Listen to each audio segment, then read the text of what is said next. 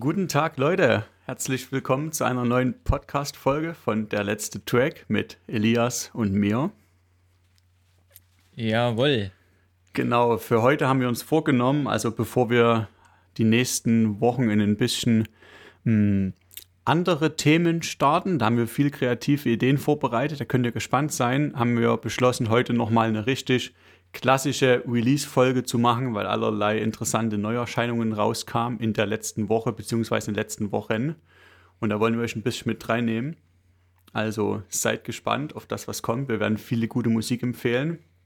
Aber bevor wir einsteigen in die Materie, ähm, möchten wir gerne noch auf Feedback eingehen, was wir zur letzten Folge unserer Ist das Kunst oder kann das weg Episode bekommen haben. Da hat uns nämlich allerlei gute, konstruktive Kritik erreicht und viele Ergänzungen und Hinweise. Und die wollen wir nicht unerwähnt lassen, sondern mal kurz darauf eingehen. Ja, Lukas, du hast auf jeden Fall schon zwei Feedbacks bekommen, die wir gerade schon mal kurz besprochen haben. Ähm, ja, hau mal eine raus. Ähm, tja, mit welchem fange ich an? also, Kannst ja kurz was von Jonathan ja, bringen. Genau. Wir wollten doch die Namen eigentlich anonymisiert lassen, Elias. Mensch. Ach so? Ja. Na, ich denke, Jonathan, das war dein Feedback. Dankeschön. das, der ist doch froh, wenn Definitiv. er genannt wird. Also ich glaube, Jonathan, du hörst echt ein bisschen zu viel, zu viel Punkmusik an, habe ich das Gefühl. Weil dein, also sein, sein Feedback war, ähm, dass Kunst immer auch einen provozierenden Charakter hat. Also immer auch irgendwo anecken muss, Dinge überspitzt oder irgendwo auch karikiert anspricht, was man halt so nicht machen könnte, wenn man halt kein Künstler wäre. Ja, also erstmal, um das klarzustellen, du hörst nie zu viel Punkmusik. Ähm, das ist ganz wichtig. äh, ja, aber ich verstehe seine Aussage absolut. Ähm, aber ich kann dem irgendwie nicht ganz zustimmen. Ich finde den Gedanken wichtig und interessant, weil sehr, sehr, sehr viel Musik ähm, das macht und insgesamt Kunst das ganz viel macht. Ähm, auch bewusst mit Extremen und so gearbeitet wird, äh, die man vielleicht sonst im normalen Sprachgebrauch jetzt nicht so verwenden würde. Aber ich denke halt nicht immer. Was denkst du? Also ich denke schon, dass man als Künstler auch irgendwo eine gewisse Narrenfreiheit hat und unter dem Deckmantel äh, der Kunst Dinge drastischer formulieren kann, als man sie jetzt als Normalbürger oder in irgendeinem anderen öffentlichen Amt oder so ausdrücken könnte. Da hat man halt irgendwie durch diese äh, ominöse Kunstfreiheit halt immer so ein bisschen die Möglichkeit, alles zu dürfen und sich nirgendwo wirklich äh, kritisierbar zu machen. Ja, das finde ich auch schon absolut wichtig an der Kunst, dass das auch irgendwo so bleibt dass du einfach das sagen kannst, wie du es denkst oder so, oder äh, bewusst provozieren kannst damit. Aber ich finde halt auch gerade zum Beispiel jetzt in der Musik gibt es viele Sachen, die nicht unbedingt provozieren irgendwo oder nicht provozieren wollen vielleicht, sondern einfach ähm, ja, eine, eine bestimmte Aussage unterstreichen wollen oder was auch immer. Also ja, also natürlich ist es nicht von jedem Song jetzt die Intention, irgendwo anzuecken und zu provozieren, aber das ist definitiv eine Möglichkeit, die Kunst und insbesondere auch Musik hat. Und ich finde es gut, wenn das auch genutzt wird. Und ich finde es erst recht auch gut, dass äh, Jonathan dieses, dieses Kommentar noch angebracht hat, weil das stimmt, auf diesen Aspekt von Kunst oder diese, diese Chance sind wir halt echt nicht eingegangen in der letzten Folge. Und insofern ist das definitiv nochmal eine wertvolle Ergänzung, auch um dieses Potenzial zu wissen. Ja, definitiv ja. Genau. Dann habe ich äh, vom Frank, ich mache hier voll das Der Datenschutz. Vielleicht, Nein, vielleicht sind die ja auch alle abgeändert, die Namen. Natürlich. Äh, habe ich ein sehr interessantes Feedback bekommen. Ähm, und zwar hat er einerseits hat er, hat er uns ein Lied geschickt, was wir uns beide angehört und geschaut haben, weil das mit Musikvideo war, ähm, von Metallica, Nothing Else Matters mit dem äh, Los Angeles Sinfonieorchester oder so, keine Ahnung. Äh, auf jeden Fall mit einem Orchester zusammen. Und das auf jeden Fall verstehe ich voll, warum er das als Kunst sieht, finde ich absolut. Äh, fand ich auch einen sehr schönen Song und sehr gut umgesetzt mit dem Orchester zusammen. Und er hat halt noch gemeint, dass für ihn Kunst immer eine gewisse Schaffenshöhe braucht. Mhm. Also eine gewisse Qualität geliefert wird oder eine gewisse Investition in etwas drin steckt. So. Das fand ich sehr interessant. Den Gedanken, weil den habe ich bis jetzt noch nicht so einbezogen in meine, mein Verständnis von Kunst, aber kann ich absolut nachvollziehen. Ähm, zu sagen, dass, aber ja, also einfach die, dass man eine gewisse Investition trotzdem hat. So, ob das jetzt eine Investition in erstmal überhaupt die Idee entwickeln ist und dann vielleicht die Umsetzung davon ganz schnell funktioniert oder ob es umgedreht ist, dass du eine Idee hast und die Umsetzung aber dafür braucht oder was auch immer, ähm, finde ich sehr, sehr interessant. Hm, hast du noch ein Beispiel dafür vielleicht? Ähm, naja, höchstens ein extrem versimpeltes Beispiel, aber wenn man jetzt zwei Maler nimmt ähm, und der eine äh, malt, keine Ahnung, acht, neun Monate an einem übelsten Gemälde und investiert da übelst viel Zeit rein und so ähm, und entwickelt quasi eine Vision von dem Gemälde um, und setzt das dann um. Äh, oder du hast einen, der einfach nur einen Pinsel in die Farbe tunkt, das gegen eine Leinwand schmeißt und dann sagt, das ist Kunst. So, äh, da verstehe ich den Gedanken einfach dahinter zu sagen, es braucht vielleicht eine gewisse Schaffenshöhe. Also kann ich mir, also kann ich irgendwo nachvollziehen. Ob das jetzt immer so ist, ich, das ist halt alles so eine philosophische Frage. Ja, ne? aber das garantiert natürlich auch, dass Kunst auch eine gewisse Wertigkeit behält.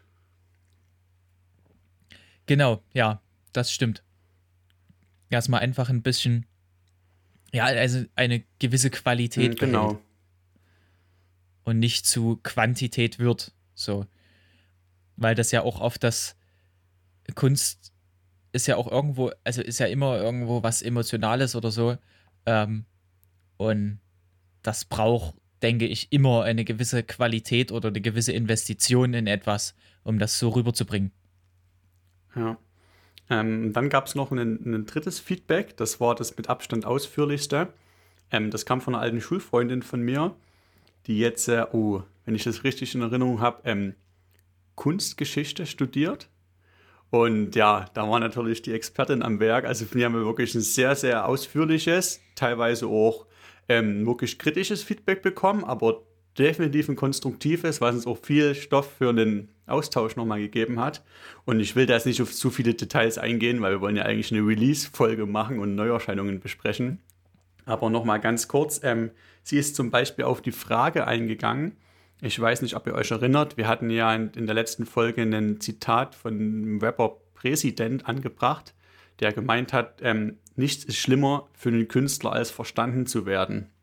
Und da hat meine Bekannte halt dem voll und ganz zugestimmt und hat gesagt, das ist wirklich das Allerschlimmste, was passieren kann, weil eben auch ein Künstler immer von einem gewissen Mythos, der ihn umgibt, lebt. So, und der Künstler zehrt irgendwo davon, wenn so eine geheimnisvolle Aura irgendwo um ihn liegt, man ihn nie ganz ergründen kann, weil letztendlich macht es ja die Person interessant und es macht so irgendwo Wert, seine Texte irgendwo zu, zu interpretieren. Und das gibt natürlich auch einen gewissen Drive, wenn man vielleicht auch Texte überinterpretiert und halt nicht alles erfassen kann, was er uns sagen möchte. Und das fand ich einfach schön, da von einer Expertin so dieses Zitat einfach bestätigt zu bekommen. Ja, also das erklärt für mich das Zitat ein ganz Stück besser. Also ich hatte echt ein bisschen Schwierigkeiten, das zu verstehen oder in mein Bild von Kunst reinzubringen. Aber das hat mir das echt ein ganzes Stück erklärt. Also dieser Mythos, doch, da, also ich glaube, das ist sehr wichtig oder sehr viel, also in der Kunst vertreten, ob das jetzt immer der Mythos genannt wird oder so, ne? Aber ich denke, die Intention oder die, die Aussage ist irgendwo klar. Ja. Und was ich auch mega interessant fand, ähm, sie hat die aktuelle Geschichte von Taylor Swift angebracht. Hm, ich weiß nicht, wie weit ihr das mitbekommen habt. Ich habe das nur am Rande verfolgt. Ähm, Taylor Swift, kennt ihr ja sicherlich, ähm, hat jetzt äh, die, die Rechte an, ihren, an einem alten Album von 2008 von ihr nach einem übelst heftigen Streit mit der Plattenfirma, einem ewigen Hin und Her, ähm, ich weiß es nicht im Detail, irgendwie die Rechte wieder erkauft oder halt auch nicht wieder erkauft. Eli, weißt, weißt du, wie das war? Nee, leider gar nicht. Naja. Wie genau das? Also wie dem auch sei, auf jeden Fall beginnt sie ähm, ihre alten Songs jetzt alle unabhängig vom Label nochmal komplett neu aufzunehmen, neu zu vertonen und halt quasi auf ihre ganz eigene ähm, Taylor-Variante, wie sie das machen würde, ohne jegliche Einflüsse vom Plattenlabel. Und ähm, meine Kollegin hat die Frage aufgeworfen, ob jetzt die neuen alten Songs von ihr quasi jetzt mehr wert sind, weil sie halt wirklich komplett ihre, ihren Stempel haben und nicht noch durch diesen Filter von der Plattenfirma gegangen sind. Und das fand ich wirklich eine sehr, sehr gute Frage. Eli, ja, was denkst Fall. du? Ähm, also wir haben jetzt kurz vorher uns beide nochmal den alten Song Love Story und jetzt die quasi Taylor-Variante äh, von Love Story, äh, ja genau, Love Story hieß er, angehört. Und das Lustige war, dass wir beide nicht wirklich krasse Unterschiede gefunden haben. Also ich habe meine Erwartung war halt daran, dass der ganze Song völlig anders klingt und im Endeffekt nur vielleicht die Grundstruktur vom Song oder, oder der Text oder so gleich ist, aber das alles sonst komplett anders ist. Aber es ist nahezu identisch, habe ich das Gefühl. Ähm, das fand ich sehr interessant, weil das, ja, wie gesagt, das hätte ich nicht erwartet. Aber den, die Frage, was davon wertiger ist, ist schon spannend. Hm. Irgendwo. Was sagst du dazu? Na, ich denke schon, ne? Also ich denke schon, das ist ja einfach ihre Essenz, dann einfach die Künstlerin ungefiltert. Und so wie sie als Künstlerin das einfach rausbringen würde oder wollte. Und insofern ähm, das ist natürlich nicht der perfekte Vergleich, aber finde ich, dass das Original schon besser oder wertiger, als wenn da noch zig Filter in Form von Vorgaben der Plattenfirma draufgelegt sind. Ja, also was ich interessant finde, ist ja aber, dass das hat sie ja insgesamt ihren ganzen, äh, ihr ganzes Auftreten, ihren Look sehr krass verändert, so. Ähm, und das sieht man jetzt auch bei der neuen Variante, dass irgendwo dieser Look jetzt dazu passt oder drauf ist. Ähm, aber ja, ich finde, bin auch ein bisschen der Meinung, dass jetzt der neue Song irgendwo ein Stück wertiger ist, obwohl es im Endeffekt der gleiche Song ist, aber da einfach vielleicht ihre Note noch mehr drin steckt. Ja. Also ich finde es aber auf jeden Fall mega, mega nice von unseren Hörern, dass wir so, so ein Feedback bekommen. Also wirklich vielen Dank da an alle, die sich in irgendeiner Form gemeldet haben. Ihr seid echt eine Bereicherung für den Podcast und auch für unser Musikhörverhalten. Immer wieder geile Empfehlungen auch von euch zu bekommen. Ähm, ja. Genau, du hast ja auch gerade schon angesprochen, Taylor Swift, auch ein Imagewandel in letzter Zeit irgendwo vollzogen. Äh, erst letzte Woche hat er ihr, ihr Album von letztem Jahr, das Folklore-Album, einen Grammy bekommen für das beste Album letzten Jahres. Und ich finde es sehr interessant, dass auch eine andere Sängerin, die ich sehr, sehr feiere, eigentlich meine, meine Lieblingssängerin.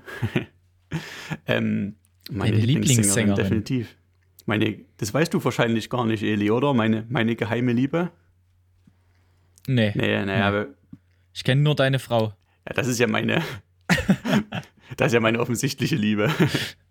nee, meine geheime musikalische Liebe, ähm, das ist Lana Del Rey. Aha. Eli, pure Begeisterung. Ich, Kennst du irgendwas von ihr? ich glaube, nein. Also sicherlich irgendwie vom Hören, aber ich verbinde gar nichts mit ihr. Also also ja, ja. sicher, sicherlich Musst du mich kennst, aufklären. kennst du auch Hits von ihr. Also Summertime Sadness, Video Games, das waren so die ersten ganz großen Nummern, mit denen sie einen Durchbruch geschafft hat. Ah, Summertime Sadness sagt mir sofort Genau, was. und ich finde, also der Titel Summertime Sadness, das bringt eigentlich perfekt den, den Vibe ihrer Musik zum Ausdruck. Denn sie hat auf all ihren sechs oder sieben Alben, die sie hat, ähm, auch wenn die musikalisch teilweise völlig anders sind, zieht sich halt immer genau dieses Summertime Sadness wie so ein roter Faden dadurch. Also sie hat immer so eine unglaublich ähm, irgendwo wehmütige, melancholische, teilweise schon ins Depressive gehende, aber irgendwo auch ähm, anziehende, sinnliche Atmosphäre in ihrer Musik. So, also extremst dieses Gefühl von irgendwo ähm, unter Palmen an der Westküste von Amerika im Paradies zu sein, aber irgendwo innerlich dort nie anzukommen durch verschiedene innere Konflikte. Immer so dieses, dieses Traurigkeit unter Palmen. So. Das beschreibt Ja. eigentlich ihre Musik ziemlich, ziemlich gut. Und also ohne Mist, ich liebe das halt sowas von krass. Also ich so oft mache ich mir einfach nur ein Album von ihr an, leg mich aufs Sofa mit Augen zu und träume mich einfach so weg zu dieser Musik. Also es ist so, so, so, so geil. Ich würde auch mal sehr stark die Prognose abgeben, dass das dieses Jahr meine meistgehörte Künstlerin auf Spotify wird. Aber wir werden sehen. Ja. Oh. Im Dezember gibt es die Abrechnung. Genau, was ich eigentlich sagen wollte, auch sie hat halt letzten Freitag ein neues Album rausgebracht. Und da ist die, die Parallele zu Taylor Swift. Anscheinend ist es das neue Erfolgsrezept, sicherlich auch irgendwo Corona-bedingt, ähm, sich zu orientieren auf so ganz, ganz, ganz, ganz ruhige, folklastische, akustische Musik. So, denn genau diesen Style findet man halt auch auf dem neuen Album von Lana Del Rey. Und Ja. ja, ich finde es übelst geil. Also einfach vielleicht dieses ruhige, getragene, was irgendwo ein bisschen innerliche Ruhe gibt. Denkst du, oder was?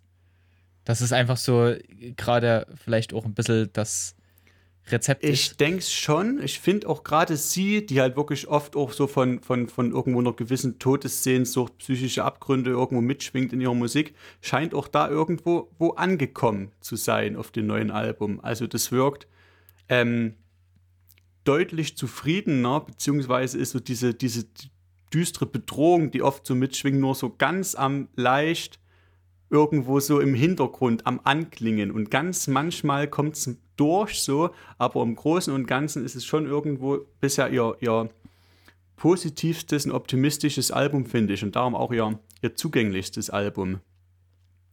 Das klingt interessant.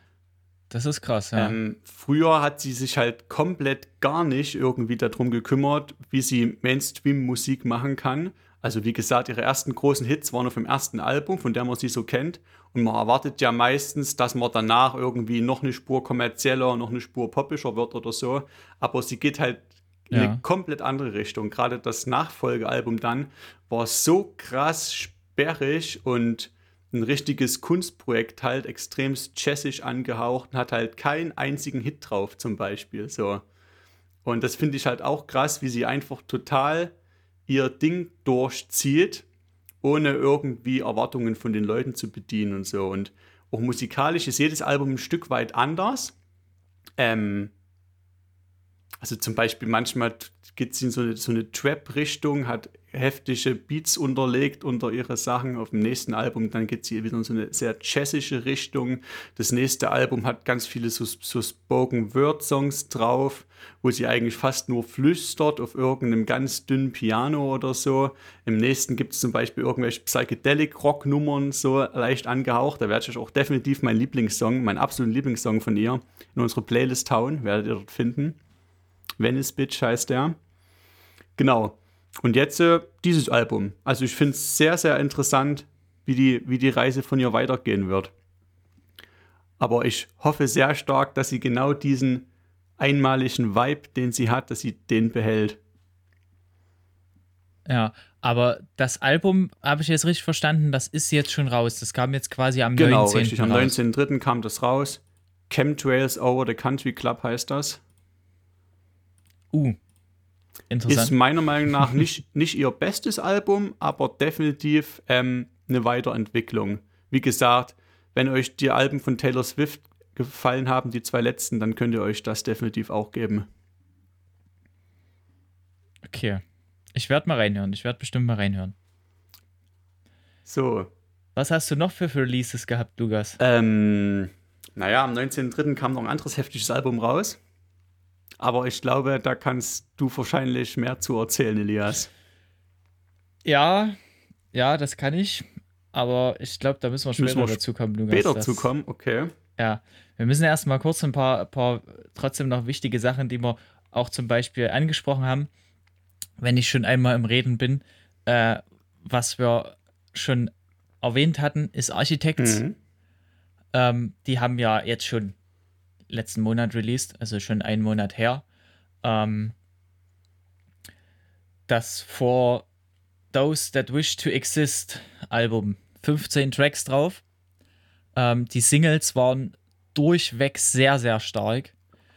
Äh, was, also gerade die erste Single Animals, die rauskam, die ist total viral gegangen.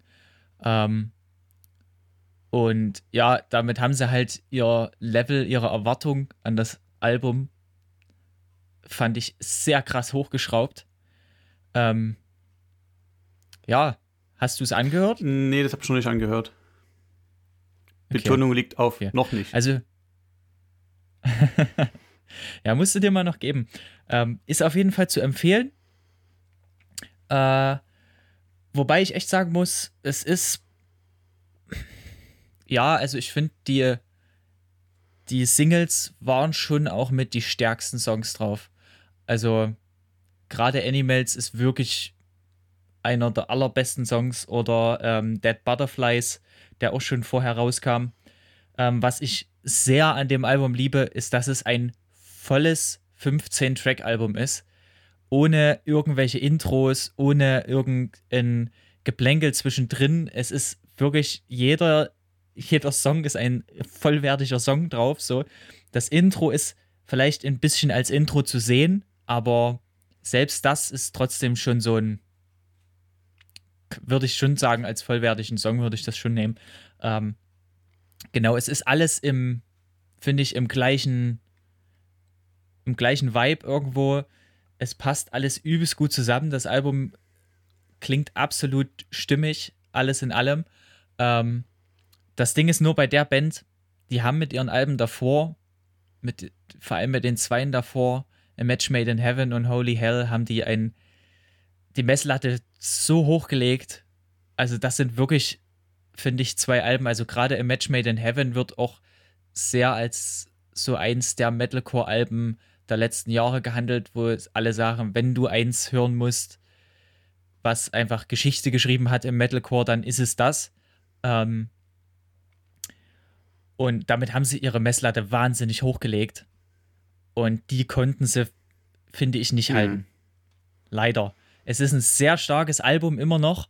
Ähm, aber es ist halt einfach nicht so krass wie die zwei Alben davor waren.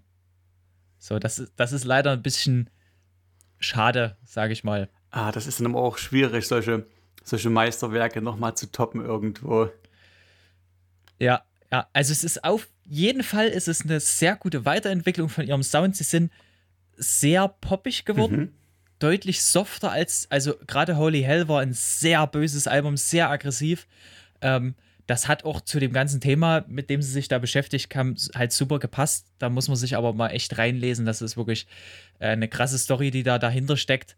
Ähm, kurz gesagt, ist einfach den ihr wichtigster Mann an Krebs gestorben und das ganze Album setzt sich damit auseinander. Ähm, und jetzt ist halt irgendwo so ein bisschen die Weiterentwicklung, wo du merkst, okay, sie wollen ihren Sound irgendwo noch ein bisschen erweitern. Es kommen viel elektronische Mo Elemente mit rein. Ähm, Es wird sehr viel gesungen, was ich eigentlich sehr mag, weil ich den, seine, den, äh, den Sänger, seine Stimme total liebe. Ähm, aber ja, es ist, es hat so seine, seine Momente, was größtenteils wirklich die Singles waren, bis auf so zwei Songs, die für mich nochmal komplett rausgestochen haben. Ähm, in Ordinary Extinction und Goliath oder Goliath, wenn man es auf Englisch ausspricht. Ähm, das waren noch so zwei Songs, die, die wirklich so das Album nochmal richtig angehoben haben. Aber ja, ich hätte ehrlich gesagt ein bisschen mehr erwartet, aber es ist trotzdem ein gutes Album und es wird bei mir trotzdem sehr viel laufen dieses Jahr, einfach weil es ein super 15-Track-Album ist, was du einfach laufen lassen kannst überall. Aber ich wollte gerade schon sagen, so deine, deine First Reaction, die war ja schon ganz schön gehypt. Das klingt jetzt schon wieder einiges relativierter. Ja, ähm, wie gesagt, sie haben, fand ich, also auch das Album, es entwickelt sich sehr gut am Anfang. Ähm, die ersten Songs sind richtig stark auch eingesetzt. Ähm, und das nimmt dann so nach dem sechsten, siebten Track relativ ab. Für, also da wird es so, hat so ein bisschen so seinen schwachen Moment. Und dann die letzten vier Songs sind dann nochmal richtig stark. Aber ja, alles in allem, ähm, ich finde es richtig stark. Aber ich, irgendwo hat man dann vom ganzen Album mehr, ich sag mal, mehr Abwechslung erwartet oder so. Mhm. Genau.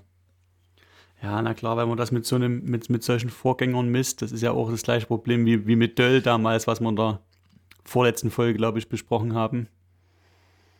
Es ist halt irgendwo, ja. ah, es tut mir immer so richtig leid für die Künstler, wenn man sie an ihrem Meisterwerk misst, aber was will man machen? So, was will man machen? Es passiert unweigerlich. Ja, definitiv. Wobei ich sagen muss, ähm, zum Beispiel bei Architects würde ich jetzt, würde jetzt mich jemand fragen, ey, ich hab Bock mal in so eine Musik reinzuhören und hab hier was von Architects gehört. Was würdest du mir da für ein Album empfehlen? Würde ich safe das nehmen. Ach so. Ähm, weil das einfach ihren Sound sehr gut beschreibt. Es ist so ein bisschen, finde ich, das das Go-To-Album für jeden, der ein bisschen Bock auf härtere Mucke hat. Also, wenn man ein bisschen in, mal in den Metalcore reintauchen will, auf eine, sag ich mal, ein bisschen seichte Art und Weise, angenehme Art und Weise, dann ist das Album definitiv der, das Go-To-Album. Hm. Hört sich schon interessant an. Aber, um nicht allzu lang bei einem Thema zu bleiben, Hast du noch ein paar oder hast du noch was, was released wurde? Hm, also jetzt nichts, über das ich jetzt zwingend reden müsste. Es kommen in nächster Zeit kommen ein paar ich sehr interessante Sachen, auf die ich hart Bock habe. Aber ich denke, du hast heute sicherlich ein bisschen mehr Redebedarf. Na, dann wird das jetzt ein 30-Minuten-Monolog. Ich werde zwischendurch immer mal konstruktive Fragen stellen, natürlich. konstruktive Fragen. Ja, ich habe einiges, was ich besprechen muss. Ähm, fangen wir mal ganz kurz an. Being as an Ocean hat einen neuen Song released, Catch the Wind. Einfach anhören. Also, wer Waiting for Morning to Come von Being as an Ocean gehört hat und gesagt hat, Alter, was für ein geiler Song, äh, was für ein geiles Album, beziehungsweise ähm, auch die, die Deluxe-Variante, wo dann Alone drauf war. Gerade wer Alone gefeiert hat von Being as an Ocean, der wird den Song lieben. Bin ich mir ziemlich sicher der geht ein bisschen wieder in ihre, sag ich mal, ältere Richtung. Das letzte Album, Proxy, war sehr poppig, ähm, sehr elektronisch. Der ist wieder sehr klar aufgeteilt, der Track. Und, aber das ist einfach, das ist übelst gefühlvoll, übelst guter Text. Also. Ja, ja. aber siehst du, bei Being as an Ocean zum Beispiel kann ich ja doch wieder ein bisschen meinen Senf dazugeben. Denn ich bin ja also wirklich absolut äh, kein, kein Profi in der, in der Musik oder so. Aber wenn ich dann wirklich mal Bock habe auf ein Melodic Hardcore Album, dann höre ich mir das erste von Being as an Ocean an, das Dear God Album. Das ist einfach ja so geil. Was was also wenn du Melodic Hardcore hörst, dann musst du dann kommst du um das Album nicht rum. Also keine Chance. Das ist einfach das Album. Ja, Ist einfach so. Ist echt also. so. Ich habe mal mit einer, mit einer Arbeitskollegin sind wir über so eine Musik ins Gespräch gekommen und da war das allererste Album, was sie genannt hat als ihre musikalische, äh, wie sagt man, als ihr musikalisches Ding so war Dear God, Being as an Ocean. Ja, es ist, das ist einfach nur, also das ist ein Kunstwerk an sich. Das ist ein absolutes Meisterwerk. Das hat auch äh, nochmal ganz neue Ära von Melodic Hardcore eingeleitet. So. Ähm, und ich finde, also für mich ist dann das nächste wirklich der Meilenstein von Being as an Ocean ist dann das Waiting for Morning to Come. Das wurde ein bisschen zerfetzt, sage ich mal manchmal, ähm, weil es viele Zwischeninstrumentalstücke hat und so und an jetzt, sage ich mal, vollwertigen Bandliedern mit Gesang und so ist da relativ wenig drauf, was du nicht schon vorher gehört hast. Ähm, es war, glaube ich, ein bisschen dem verschuldet, dass sie auch äh, sehr Stress mit ihrem alten Label hatten und dann einen Labelwechsel hatten und dadurch dann keine Zeit beziehungsweise Finanzen und alles Mögliche, um das Album wirklich voll irgendwie aufzunehmen. Und aber was sie da rausgehauen haben, ist für mich, also das ist ein, ein absoluter Meilenstein von denen. Ähm, das ist auch ein Album, was ich noch nie, also was ich auch nie schaffeln werde weil das geht einfach nicht. Das musst du nachts, wenn du am besten, am allerbesten entfaltet das seine, seine Pracht, wenn du spät nachts, irgendwann nach 24 Uhr, Kopfhörer auf und durch die Stadt laufen und dieses Album anhören, dann, oh, ja. Aber ich will mich auch nicht so lange bei, bei Being as an Ocean aufhalten. Oder wolltest du noch was sagen? Nö, also nicht zwingend. Ich habe mich nur gefragt, ähm, wie du das einschätzt, ab dann die, das kommende Album, was dann irgendwann kommen wird, ab das das Niveau halten kann. Also, Proxy fand ich auch sehr gut, ähm, was jetzt das aktuelle Album ist. Aber sie haben auch noch mal von, von Waiting for, for Morning to Come zu Proxy, haben sie sehr krass ihren Stil noch mal, fand ich, geändert. Ähm, aber ja, äh, ich denke, die können, ob, ob sie ihr, ihr, Level halten können. Ich denke, ich denke, ich vermute, sie werden wieder irgendwo was, was ganz anderes ausprobieren oder machen. Mhm. Aber auf den, auf das Level von Dear God oder so, das ist halt auch so ein, so ein Ding wie A Match Made in Heaven von Architects.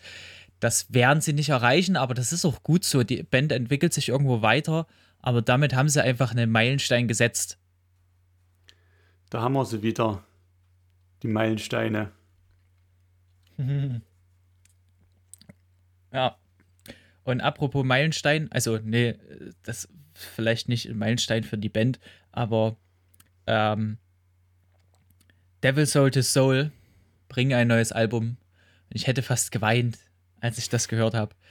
Äh, eine Band, die ich so viel angehört habe und so extrem gefeiert habe und dann kam ganz lange von denen gar nichts. Dann ist ähm, der Sänger ausgestiegen, den ich total geliebt habe. Dann kam ein neuer Sänger rein, mit dem haben sie dann eine EP rausgebracht, die ja, die war stark auch. Da war trotzdem einer meiner absoluten Lieblingssongs von denen drauf, Time.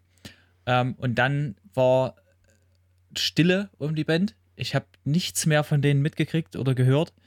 Und ähm, jetzt, dieses Jahr, schaue ich auf einmal, denke ich, ach, ich, ich, ich gucke nochmal, ob bei denen vielleicht irgendwas Neues ist. Und sie bringen ein neues Album. Sie haben jetzt schon drei Songs released. Und jetzt kam, ähm, ich glaube, letzte Woche kam der neueste. Bürdend heißt der. Ähm, und ja, ich, also das Geilste, das Geilste war, ich, die erste Single kam raus und ich höre die an und denke mir, was? Das ist der alte Sänger. Der alte Sänger ist wieder in der Band und war total gehypt. Und dann habe ich kurz auf Pause gedrückt, schnell gegoogelt und lese einfach, dass beide Sänger in der Band sind was bei vielen Bands dann irgendwo nicht ganz so gut funktioniert, finde ich manchmal. Wenn du zwei Sänger hast und bei denen harmoniert das so krass. Also den ihre beiden Stimmen. Der eine hat eine sehr hohe Stimme im Gesang und der andere eher, also ein bisschen tiefer, singt auch trotzdem hoch, aber ähm, und also wenn die zusammen singen, ey, oh, da kriege ich übelste Gänsehaut.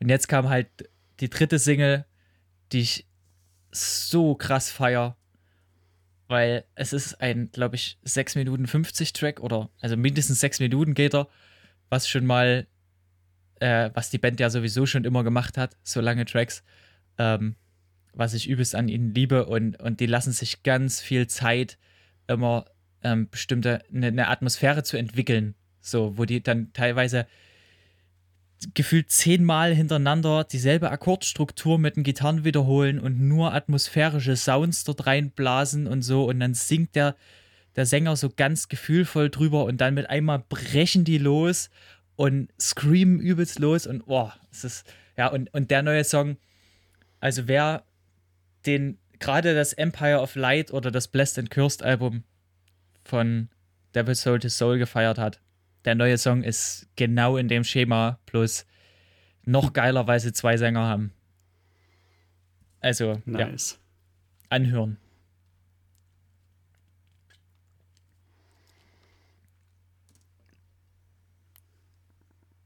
So, Lukas. Du hast keine Releases mehr. Ich muss weiter Monolog führen. Ja. Wir können aber zwischendurch. Wir, wir, wir reden noch mal ein Thema an. Mhm. Das muss ich mit dir mal kurz besprechen. Okay. Und zwar hattest du mir mal einen Song gezeigt. Oh shit, ich, ich weiß, was ich habe erst Ich habe erst gar nicht drauf reagiert, ähm, weil ich da einfach im Arsch war und ich den Song gerade überhaupt nicht gefühlt habe und habe mich dann ein paar Tage später daran erinnert und habe gedacht, scheiße, ich muss den Song nochmal anhören. Gerade passt er vom Feeling her. Und zwar ist das Du musst gar nichts von Die Sterne. Ähm, ein wahnsinnig brillanter Song. Ich, sehr lustig. Ähm, also, wenn man mal im Sonntags-Chill-Modus ist und einfach nur auf der Couch liegen will äh, und sich fühlen will, wie du musst gar nichts, dann macht ihr einfach den Song an, der geht sieben Minuten und er fühlt sich genauso an. ähm, und der ist featuring den Düsseldorf Düsterboys. Ja, Mann. Und, und dann habe ich mir gedacht, okay, der Name ist schon lustig. Ähm, ich höre mal in das Album rein und habe eigentlich nicht viel erwartet. Ähm, textlich haben sie das auch gehalten. also, wer textlich gehaltvolle Musik sucht, braucht das Album nicht anhören, aber es ist ein Album von 2019 und es hat das Feeling von 1970, finde ich. Und das ganze Album hat ein so spezielles Feeling. Es klingt irgendwie so geil und ich habe es dir gezeigt und ich habe es noch zwei anderen Freunden gezeigt und alle waren sofort begeistert davon. Was sagst du dazu, Lukas? Es ist halt schon ganz schön hart verballerte Mucke, ne, muss man mal so sagen. Ja.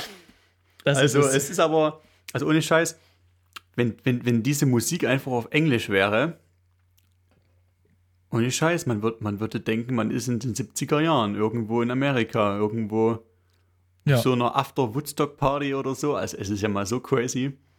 Mein, mein, mein, ja, meine Eltern definitiv. würden das safe richtig, richtig hart feiern. Ähm, ja, es ist einfach musikalisch, tja, es hat teilweise, äh, erinnert es irgendwo ein bisschen an, an Simon Garfunkel, es erinnert aber auch an die Mamas und Papas, an California Dreaming. Äh, teilweise geht es in zwei, drei Nummern ein bisschen rockischer zu, da klingt es so Richtung so Psychedelic Rock wie von Doors oder so, also einfach geil, musikalisch. Wie gesagt, textlich, hm, was will man erwarten von den Düsseldorf Düster Boys? No front, aber naja. ja, ja, das stimmt. Aber ja, Mann, also das lockert auf jeden Fall jeden Tag auf und gerade auch dieses Du musst gar nichts ist halt einfach so die perfekte Hymne. So, also wenn man gerade in Corona-Zeiten irgendwo daheim rumsitzen, einem die Decke auf den Kopf fällt und man sich schlecht fühlt, wenn man eigentlich ja so viel tun müsste und ja produktiv sein müsste oder so, dann gibt man sich einfach dieses Lied und ja, ich finde, das hilft irgendwo sich Man fühlt richtig es. und es hilft irgendwo sich mit der Situation abzufinden. Ja, das stimmt. Auf jeden Fall. Es ist irgendwie, ja.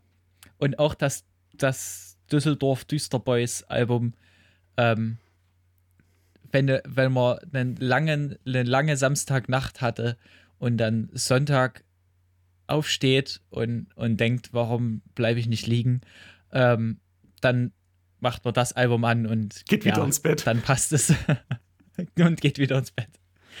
Ja, das wollte ich kurz besprechen, weil das ist ja, es ist mir, glaube ich, fast das erste Mal passiert, dass es ein Album für mich geschafft hat, mich zu überzeugen, obwohl es so dumm und sinnlos ist.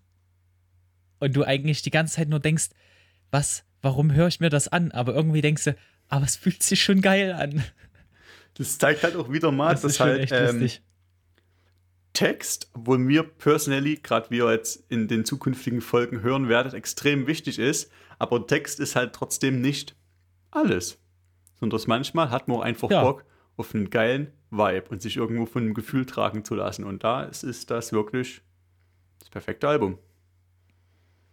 Genau. Genau. So trifft's das. Aber ich finde, wir müssen jetzt ja, ähm, um hier unseren, unseren Ruf von einem seriösen Musikpodcast zu wahren, auch wieder zu seriöser Musik übergehen. Heißt die nicht seriös? Ich weiß nicht.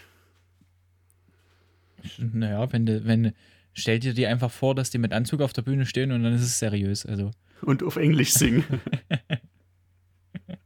Und auf Englisch singen, genau. Dann würdest du gar nicht merken, dass es unseriös ist. ist echt so. Dann würdest du denken, gute Musik. Äh, was meinst denn du mit seriöser Musik?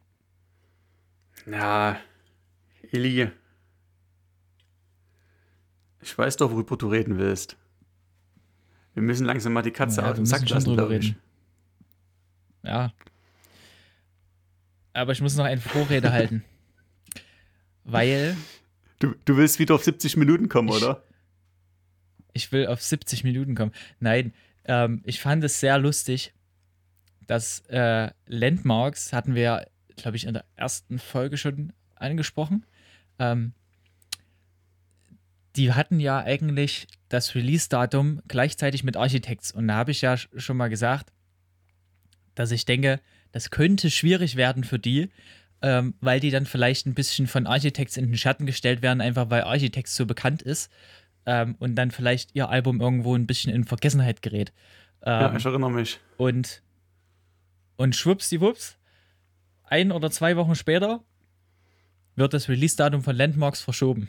Kann das Zufall sein? Da musste ich erstmal, da musste ich erstmal sehr lachen. Ich denke, die haben unseren Podcast gehört und haben gesagt, ach du Scheiße, ja, der hat recht. Lass uns das, lass uns das verschieben. Ähm, selbst wenn sie das nicht gemacht haben, es kam trotzdem jetzt am 19. März raus. Und ja, ähm, was sage ich dazu? Was sagst du dazu, Lukas? Na, sollte einfach unseren Chatverlauf vertonen, dann ist eigentlich alles gesagt. Ja, das stimmt. Also, Das wäre jetzt, ja, also ich sag mal so, über die, über, das, über die erste Single haben wir ja schon mal geredet im Podcast, erste oder zweite Folge oder so. Da haben wir euch auch in die Playlist gehauen. Ich weiß nicht, ob ihr es gehört habt. Und die hat ja schon, schon fies auf die Fresse gegeben. Also das war Ja. wirklich, wirklich geil. Und ähm, also, Also das sind halt so definitiv Songs, die einem im Gedächtnis bleiben, die so aus dem Album rausstechen. ne? Und ähm, gerade so ein Album ist halt mir personally immer mega wichtig, dass es halt irgendwo, hm, also Eli, nehmen es nicht übel, aber für mich haben oft so, so, so härtere Alben, Metalcore-Alben so immer so eine gewisse Mono Monotonität. So. Ähm, hm, und da brauche ich es einfach immer, dass es Songs gibt, die irgendwo krass rausstechen und die es immer wieder neu schaffen, meine Aufmerksamkeit zu catchen. ja, und ich finde, das ist das Album in Definition. Also, Oha. So war es zumindest bei mir. Ähm, ich habe das angehört und am Anfang fängt es ja mit Lost in the Wave an. Das hat man ja schon in die Playlist gehauen und ich finde, der Song beschreibt das Album eigentlich perfekt, ähm, weil der am Anfang ja völlig losbricht und, äh, und die übelst draufhauen. Dann wird er ähm, in der Mitte zum Refrain her, finde ich, ziemlich trotzdem irgendwo emotional und, sage ich mal, für den Vergleich vom Start relativ ruhig und bricht dann am Ende nochmal in einen Breakdown, wo du dich kurz fragst, was ist jetzt eigentlich gerade passiert bei denen. Und das alles auf, keine Ahnung, drei Minuten gepresst oder so. Ähm, und aber so gut abgestimmt, dass du nicht das Gefühl hast, der Song müsste länger gehen oder so, weil du in den drei Minuten so viel durchlebt hast in dem Song, dass du denkst, jetzt muss ich erstmal Luft holen. Ähm, und das Album hat zehn Songs. Einer davon ist ähm, so ein bisschen, also ist nicht nur ein bisschen, ist ein Intro für einen letzten Song. Ähm, und dadurch ist das Album, ich glaube, eine halbe Stunde lang. Ja, 31 Minuten. Ähm, aber die haben es sowas von in sich. Also, ja, die, die Band hat mich abgeholt, möchte ich sagen. Ähm, wie gesagt, das Lost in the Wave ist einfach die Definition vom Album, der Song, weil es wechselt sich eigentlich immer ein eher melodischer Song, äh, der, der sehr eingängige Refrains hat, der äh, auch viel gesungen ist, manchmal wechselt sich ab mit einem Song, der völlig aus dem Muster fällt und einfach so anders ist und so, dass, dass du erst nach, dass du nach jedem Song eigentlich, also ich habe nach jedem Song gedacht, wo kommen sie jetzt raus? Hm. Also, ich habe mir noch eine Review dazu durchgelesen und da haben sie auch geschrieben, ähm, die gehen in den 31 Minuten eigentlich so gefühlt durch alle Genres durch, die es irgendwie gibt oder die sie irgendwie schon mal probiert haben. Ähm, und das, da machen sie auch keinen Halt vor, in Songs durch die Genres durchzugehen. Das liebe ich halt sowieso immer total, Alter. Nichts gibt's Geileres, als wenn im Song einfach alles, die ganze Rhythmik, die Melodie, einfach alles wechselt und du immer denkst, also scheiße, ist das noch der Song, der gerade lief? Ist es schon der nächste ja. oder was ist gerade passiert? Ja, auf jeden Fall. Und also die ersten zwei Songs, ich muss jetzt mal kurz das, das Stück für Stück durchgehen, das Album, weil die ersten zwei Songs, die hat man schon gekannt. Lost in the Wave fängt absolut brutal an ähm, und geht dann in den Song Rainfall über, der einfach nur durch die Bank weg übelst aggressiv ist. Ähm, und wo ja auch beim Musikvideodreh der Gitarrist sich das Knie gebrochen hat, weil er zu sehr ausgerastet ist. Äh, das, und dann haben die das ganze Musikvideo mit ihm im Rollstuhl gedreht. Fand ich sehr lustig. Ähm, und ja, also der Song ist einfach nur volles Brett drauf und äh, hat so teilweise so wie gerappte Passagen drin, was die ja sowieso schon manchmal gemacht haben. Und hier auf dem Album bringen sie das, die Kombination aus ihrer Musik und dann so gerappte Passagen so genial zusammen. Ähm, zum Beispiel in dem Song. Und dann geht es ins Silent über. Das ist so ein bisschen ein Lufthol-Song, der, der hat so auch seine aggressiveren Momente, aber es ist für die Band, sag ich mal, relativ poppig. Ja. So poppig, wie es halt manchmal Metalcore werden kann oder, ne? Ähm, und ja, hat, hat einen total eingängigen Refrain, den man irgendwie sofort mitsingen kann und so. Und dann kommt als vierter Track der, wo ich kurz gedacht habe, Moment, hat mein Handy gerade irgendwie äh, einfach Musik gewechselt oder was ist jetzt passiert? Also, der hat mich völlig geschockt. Digga, der war so geil. Der ist so genial. Also, was sie da gemacht haben, also er fängt an. Also am besten für alle, die, die nicht gespoilert werden wollen, drückt jetzt auf Pause und hört euch den Song an. Wie heißt er denn? Ähm, Visage. V-I-S-A-G-E. Das ist Französisch. Und das ist Französisch. Und Französisch kommt in, kommt in den Song auch vor. Ähm, jetzt geht es nämlich weiter. jetzt erzähle ich von dem Song.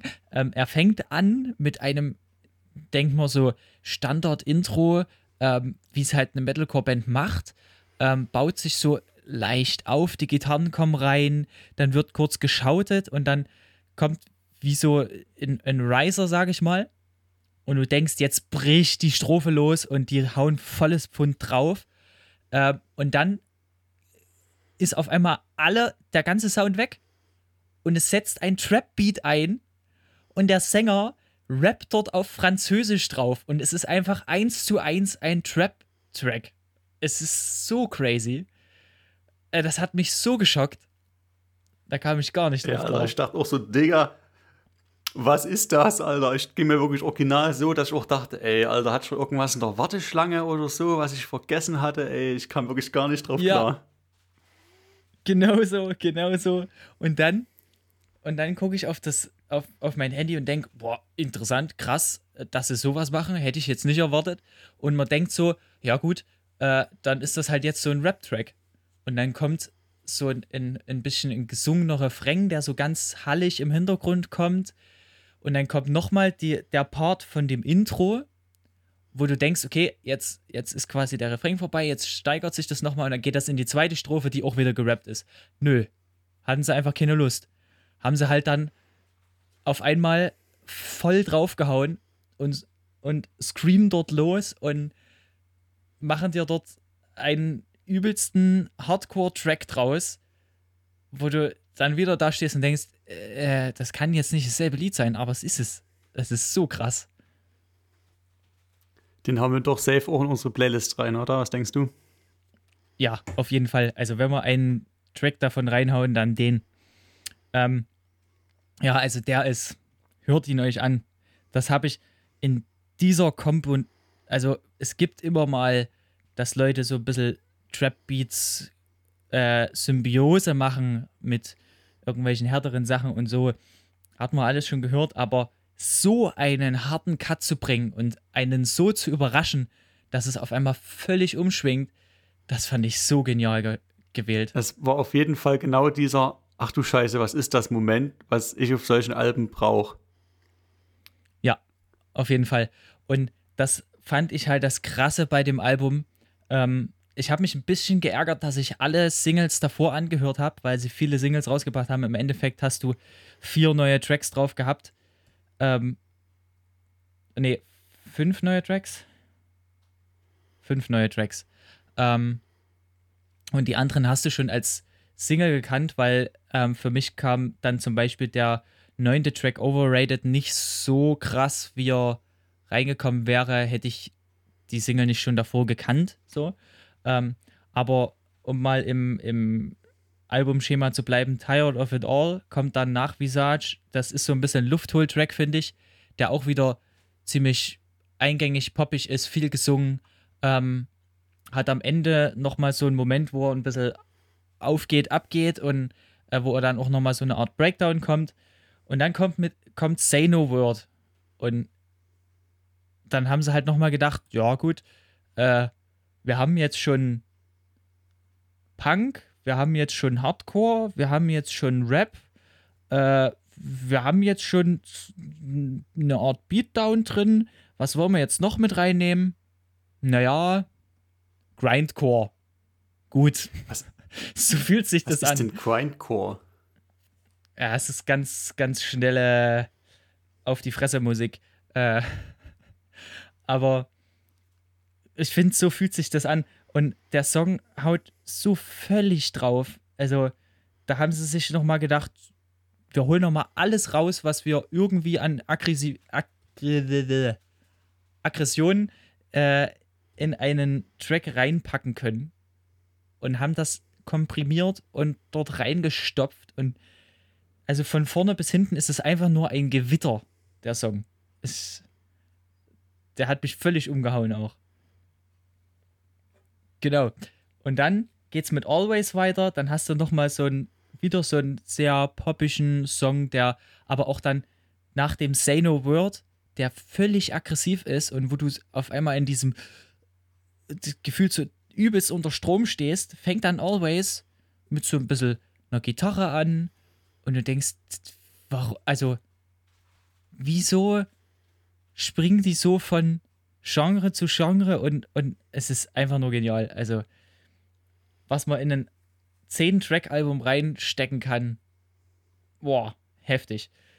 Genau.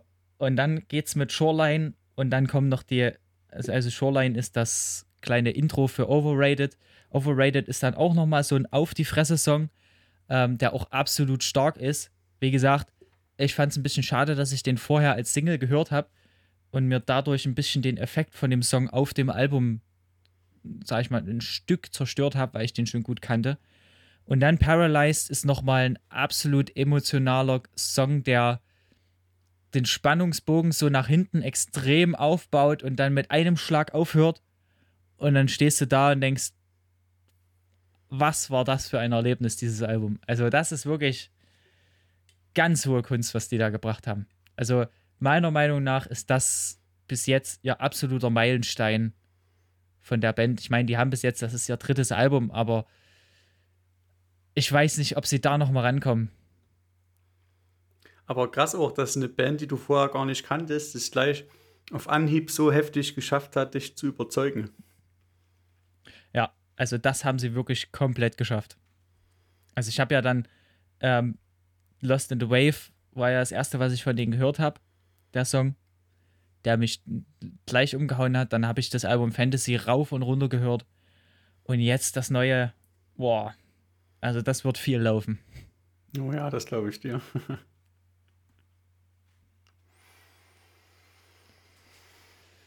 ja, ja, gut. Lukas, das haben wir jetzt besprochen. Jetzt habe ich ein bisschen viel geredet, bestimmt die letzte halbe Stunde. Ich denke, unsere Zuhörer haben uns auf jeden Fall definitiv ähm, reichlich Stoff zum Nachhören. Haufen neue Empfehlungen genau. bekommen. Mhm. Bitte hört das alle an.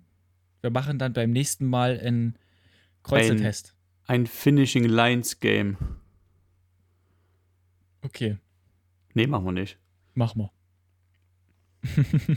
Ja, Mann, also nee, Leute, gebt, gebt euch mal die Songs, sind echt wirklich nice Sachen dabei. Wirklich viele, viele Meisterwerke. Ja, auf jeden Fall. Das Album von Landmarks, Lost in the Waves. Das ist ein Meisterwerk. Wer Metalcore at Finest hören will, muss ich dieses Album geben. Genau, und auch in Zukunft werden wir euch noch in ähm, einige Meisterwerke oder auch nicht mit hineinnehmen. Ich will gar nicht zu viel verraten von den nächsten Folgen, die wir geplant haben. Also die werden auch mhm. ähm, ein bisschen anders aufgezogen sein, als wir das jetzt so oft gemacht haben. Ähm, vielleicht kommt ja auch mal ein, ein, Gast dazu oder so, wir werden sehen. Wir haben da einige coole Ideen.